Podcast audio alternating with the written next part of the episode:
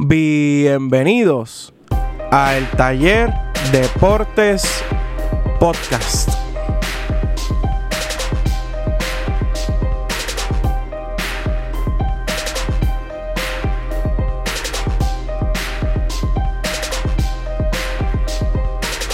César Concepción por aquí con ustedes.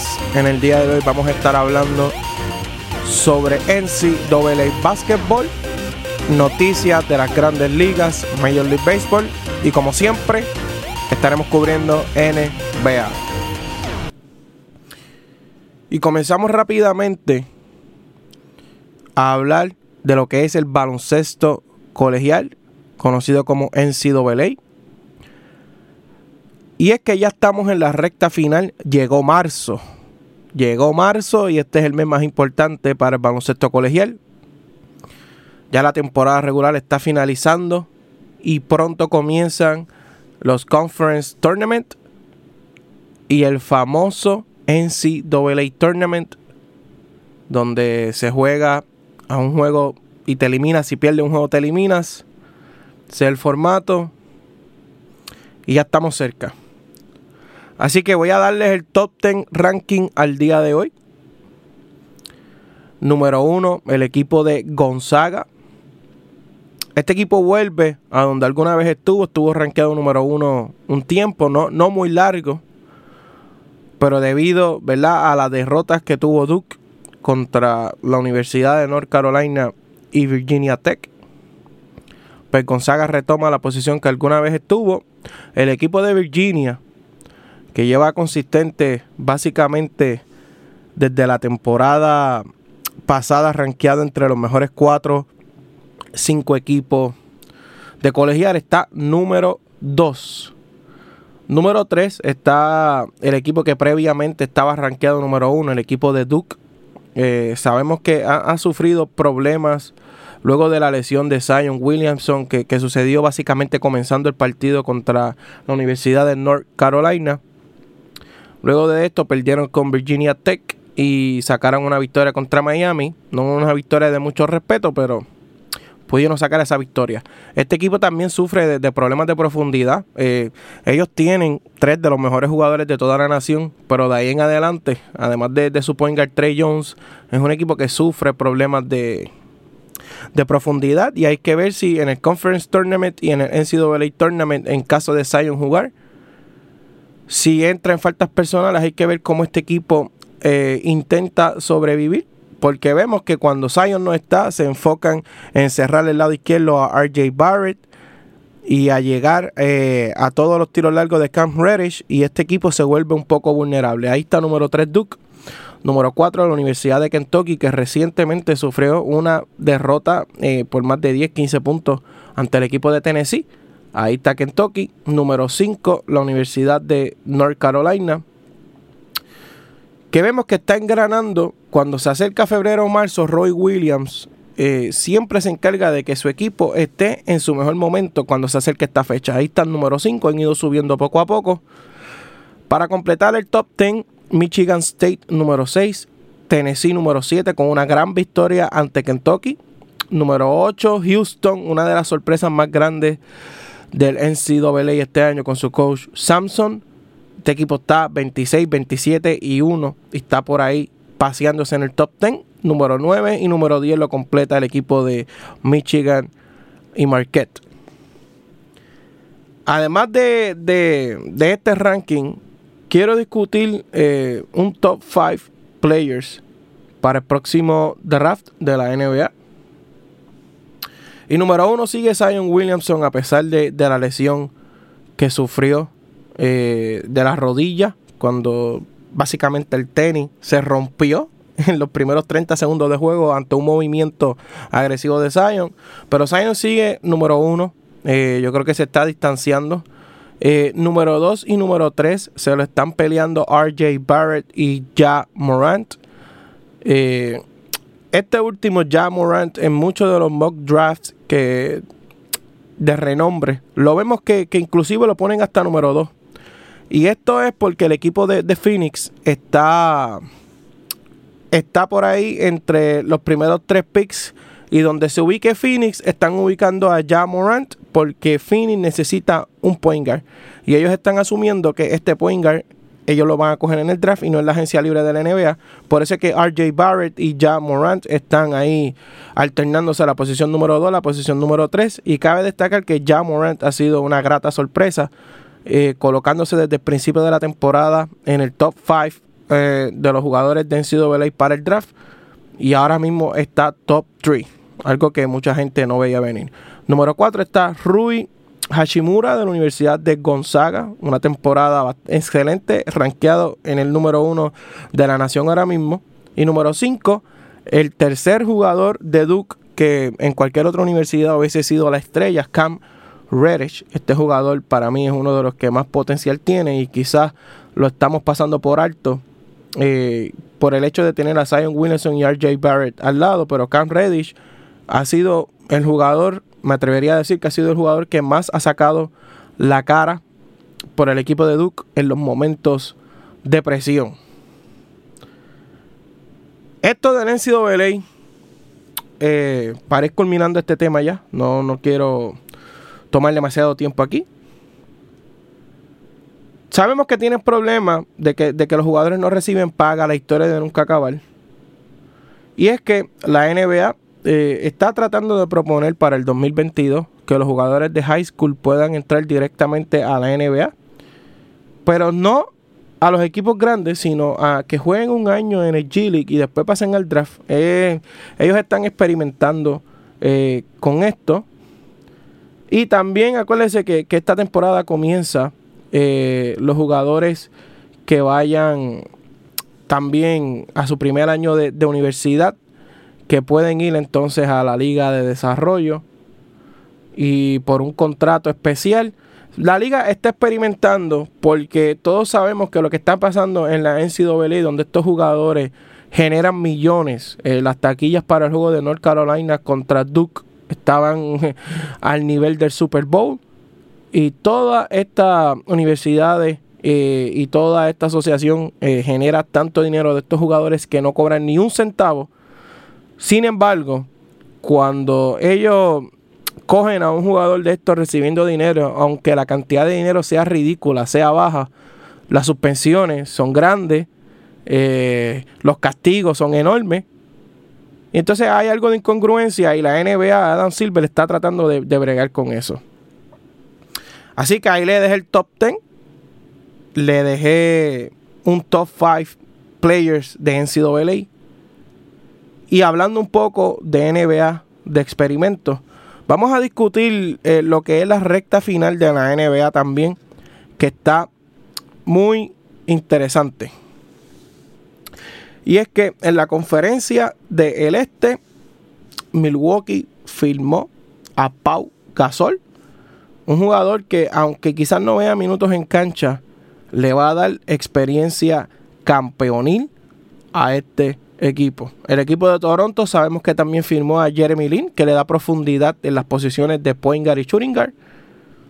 Y Mark Gasol, el hermano del antes mencionado, sigue aportando, sigue acoplándose al sistema. Y es que estos dos equipos, los Milwaukee Bucks y los Toronto Raptors, siguen dominando la conferencia del Este. La siguen dominando cómodamente. Estos dos equipos se han separado del resto. Han sido equipos completos, han ganado sin sus estrellas y son equipos que son eh, defensivamente y ofensivamente de los mejores dos equipos de la liga cuando tú pones eso en complemento.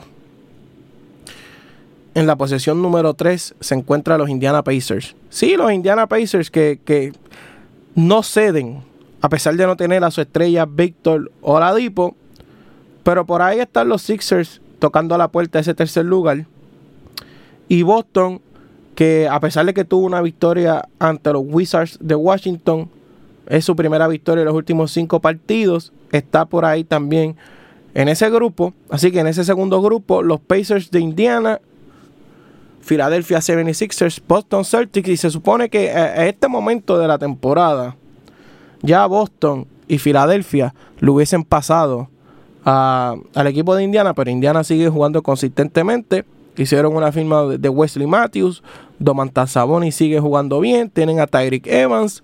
Corey Joseph sigue produciendo del banco. Y este equipo no cede. Puede ser que a final de la temporada finalmente bajen a cuarto lugar. Pero este equipo no va a bajar porque caigan en una mala racha. Este equipo va a seguir jugando bien. Ellos no se van a quitar.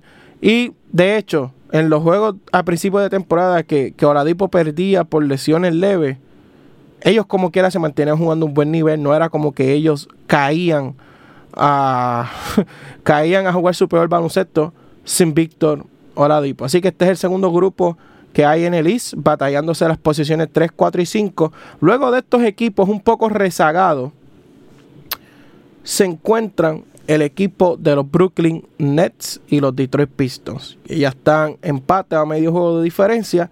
Este equipo de Detroit, eh, yo quisiera darle crédito a su dirigente, que ha hecho un trabajo excelente.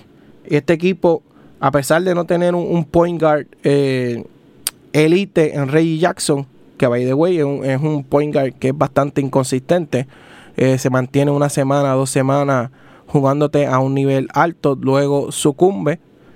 Este equipo de Detroit, Andre Drummond y Blake Griffin son las únicas notas positivas, pero lograron añadir eh, a un jugador como Wayne Ellington que le daba exactamente lo que ellos necesitaban, que era un tirador para abrirle la cancha a estas dos torres que juegan en la pintura y que se, poco a poco se han ido acoplando, aunque en la NBA no se toca mucho ese tema, este equipo eh, se ha ido acoplando bastante bien, se han colocado entre sexto y séptimo.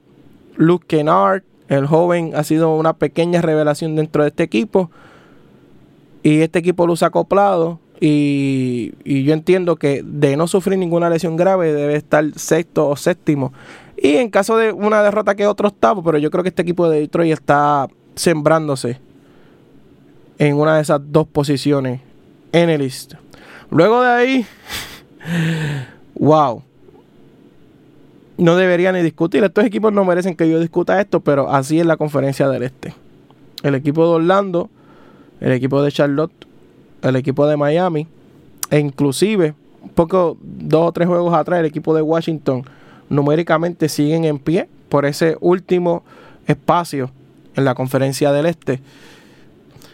Esto va a ser de estos equipos mediocres, el que menos mediocre sea, se va a llevar ese octavo lugar.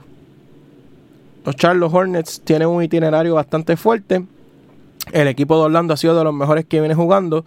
El equipo de Orlando tiene una peculiaridad. Eh, le gana a Golden State, le gana a equipos grandes y le toca jugar contra los Knicks de Nueva York que literalmente están jugando a perder y pierden contra ellos.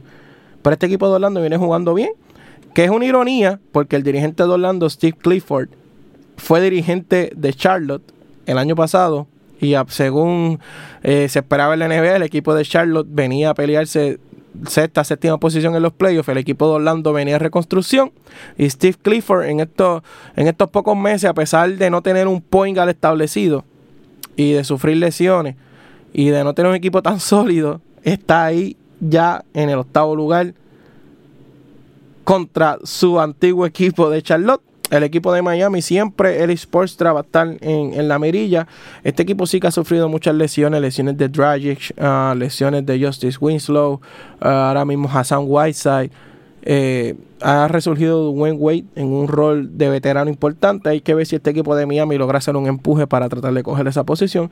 El equipo de Washington, este equipo de Washington, wow, ha sido eh, un problema. Eh, problemas con Joe Wall, problemas el año pasado con Cortat. Eh, ahora con Satoransky de point guard, tienen a Trevor Ariza, consiguieron a Bobby Portis y, y a Jabari Parker. Así que este equipo, eh, con Bradley Beal jugando como una estrella, eh, va a tener la oportunidad de meterse, pero está un poquito rezagado, tiene que coger un buen rally de victoria y que estos equipos que, están al frente de él, como Orlando y Charlotte, cojan una racha de derrotas que sinceramente no es muy difícil. Así que saliéndome ya, saliéndome ya del IS, que me dio depresión discutir esas últimas posiciones en el IS, por lo mediocres que son estos equipos, como para estar batallando una posición de playoff, vamos a la conferencia del oeste. Golden State y Denver tienen en control eh, de esta conferencia. Eh, Golden State sufrió una dos derrotas al hilo, victorias recientes. Denver eh, sigue siendo de los equipos más consistentes en la NBA toda la temporada, manteniéndose entre primero y segundo. Estos dos equipos en la recta final van a batallarse por ese primer lugar. Y no creo que eh, estas dos posiciones, no creo que ninguno baje gravemente y le abra el espacio a estos equipos que voy a mencionar ahora, que es el segundo grupo en el West, donde está OKC y Portland, que se encuentran empates. Y está el equipo de Houston y poco a poco entrando también este equipo de Utah. Así que en este grupo están estos cuatro equipos. La diferencia de ellos es no más, no más de dos juegos. El equipo de Oklahoma viene en una mala racha en donde ha ganado uno de los últimos cuatro o cinco partidos. Por George ha perdido dos partidos y tuvo un juego, eh, un juego donde lució mal, que probablemente fue por esa misma lesión la cual le ha causado perder estos últimos dos juegos. El equipo de Portland eh, mucha gente lo daba a que no iba a entrar a playoffs por eh, los, la desmoralización que le hizo los Pelicans el año pasado de los playoffs. Pero este equipo consistente con Damian Lillard, CJ McCollum, Yusuf Nurkic ha elevado su nivel de juego increíblemente esta temporada. Un poco más ofensivo, más envuelto en el playmaking y pasando la bola. Y consiguieron firmar en el buyout market este, a Enes Kanter y consiguieron en un cambio a Rodney Hood que fortalece su banco y también tienen jugadores en el ala como Maurice Harkless y Alfaro Camino que están sanos este año y son jugadores que pueden switchar bien en defensa y pueden meter el triple cuando Lillard y McCollum atraigan dobles marcas. Así que este equipo de Portland luce sólido. Eh, un partido grande, lo perdieron con Toronto por un punto al final, pero este equipo está jugando un gran nivel.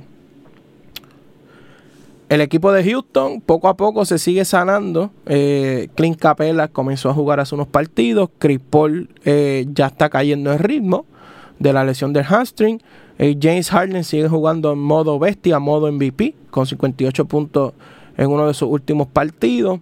Y este equipo con la firma de Kenneth Farid, eh, Eric Gordon también está sano. Poco a poco este equipo se puede convertir más o menos en una versión parecida a la que amenazó eh, el título de Golden State. Estos tres equipos súper sólidos y el equipo de Utah también, poco a poco entrando también en este grupo, batallándose tres, cuatro posiciones ahí, canchas locales, entre otras cosas. Y a pesar de que este equipo de Utah ha tenido lesiones en sus armadores, cuando mueven a Donovan Mitchell a la posición de uno, no sufren tanto y tienen uno de los itinerarios más cómodos, ya que al principio de temporada tuvieron de los peores itinerarios. Después de ahí le siguen los Clippers y los Spurs de San Antonio. Eh, básicamente están tratando de no caer. Y este equipo de los Clippers me impresiona. Su, su dueño, Steve Ballmer, dijo que este equipo no va a hacer tanking, que no va a ceder y que si pueden entrar a los playoffs lo van a hacer. A pesar de que este equipo ha tenido lesiones de Danilo Ganinari, no han tenido un point consistente todo el año, ya que lo que tienen es un rookie no, han tenido un centro consistente y cambiaron a Tobias Harris. Pero este equipo, con Lou Williams, con Montres Harrell, con jugadores como Patrick Beverly y ahora con Landry Shamet abriendo la cancha, es un equipo aguerrido que no se quita y que no va a entregar el juego. Y puede, puede ser un dolor de cabeza para equipos que quieran subir y entrar a la postemporada. San Antonio, tradición, dinastía es un equipo que para tú pasarle y entrar a los playoffs vas a tener que, coger una racha de victorias de 8, 9, 10 partidos y que ellos pierdan uno o dos porque San Antonio no es el tipo de equipo que se cae al final de la temporada por la tradición que tiene y con jugadores como la Marcus Aldridge y Demar de Rosan experimentados en este tipo de situación va a ser bien difícil que este equipo baje. Y detrás de ellos en el Hunt está Sacramento, eh, uno de los equipos que tiene itinerarios más cómodos en, en toda la NBA mucho, este eh, ha sido el equipo Cenicienta, joven, de ensueño. Sacramento por fin saliendo del sótano. Está batallando ahí para colarse. Los Lakers lamentablemente sufriendo derrotas con New Orleans sin Anthony Davis, con Memphis en reconstrucción y con Phoenix, que es el peor equipo de la liga. Eh, se ve un poco rezagado ya cinco juegos, cuatro o cinco juegos. Y Minnesota medio juego de los Lakers. es increíble como New Orleans van empezando a restringirle los minutos a Holiday, con los problemas de Davis de lesión, Davis no juega en back-to-back, con los problemas del cambio, votaron al GM, Davis jugando 20 minutos, Randall ha estado lastimado, con un equipo del montón están a dos juegos de los Lakers. Así de difícil ha sido esta temporada. Antes de culminar en este episodio de la NBA, de, que estoy hablando aquí de la NBA con ustedes, Jokic y Embiid. Muchos dicen que Embiid es mejor porque defiende más. Yo le, digo, yo le voy a decir a ustedes una cosa. Para mí, Nikola Jokic ahora mismo está a un mejor nivel que Joel Embiid. Y podemos hablar de los números. Mira, Embiid promedia 27, 13 rebotes, 3 asistencias, con 2 tapones y 48%. Nikola Jokic, 21, 11, 8 asistencias, con un corte de balón y un triple. Y aquí no me voy a tomar mucho tiempo. Número 1, Jokic hace mejor a sus compañeros. Número 2, el IQ de Jokic es mucho mejor que el de Joel Embiid. Y Nikola Jokic ha demostrado que él siendo el centro de todo, creando, playmaking, eso resulta en victoria. Están batallando el, spot número uno en el West. Embiid, en cambio, necesita mucho, mucho usage, o sea que le quita a sus compañeros y ha tenido eh, dificultad envolviendo al resto del equipo. Este equipo de Filadelfia, que se esperaba más de él, está número 4, número 5. Y mi gente, no se deje llevar, no solo por el simple hecho de que Embiid defienda más, podemos asumir que es mejor. Lo que Jokic aporta ofensivamente en el playmaking y con las cosas intangibles que hace en la cancha sobrepasa cualquier debilidad que pueda tener en defensa. ¿Y por qué le digo esto? Mire, cuando usted escucha el Top 5 MVP Candidate Conversation, Embiid no está, Jokic sí. Y para darle un pequeño ejemplo que, que que les enseño lo que les estoy explicando. Eh, Stephen Curry y James Harden son los mejores guards, mejor point guard y mejor shooting guard, y no son reconocidos altamente por su defensa. Así que lo que ellos hacen en otros ámbitos de la cancha no les quita. No me diga a mí que Embiid es mejor que Jokic porque defiende más, porque lo que le lleva Jokic en IQ, inexplicable. Para ir culminando este episodio, voy a hablarle de Major League Baseball. Harper firma por 330 millones y 13 años con los Philadelphia Phillies. Y esto es un negocio para él. Mire, de los 34 a los 38, 39 años, va a ganar. Ahí es que ese contrato se va a ver la victoria de Harper, porque a esa edad va a estar ganando 25 millones y sabemos que él no va a estar al nivel que está ahora mismo. Y nadie, cuando, si él llega como agente libre a los 33, 34 años, nadie le va a dar 25 millones. Arenado extiende por 8 años y 260 millones. Va a estar cobrando 32, 33 millones al año en Colorado. Y este jugador los vale. Es tercera base con guante de oro. De los mejores ofensivamente. Obviamente juega en un parque que lo beneficia. Pero eso no le quita su gran juego ofensivo. Y es, un overall top player. Y joven en la grandes ligas. Salvador Pérez, a ver, un especialista. Eh, por un damage que salió en el codo. En un MRI y le quiero dar los top 5 farms de la Major League, donde está el equipo de San Diego, el equipo de Tampa Bay y Atlanta, Chicago White Sox y Toronto Blue Jays. Esas son las top 5 fincas de las grandes ligas. Y con eso culminamos este episodio de hoy, el Taller Deportes.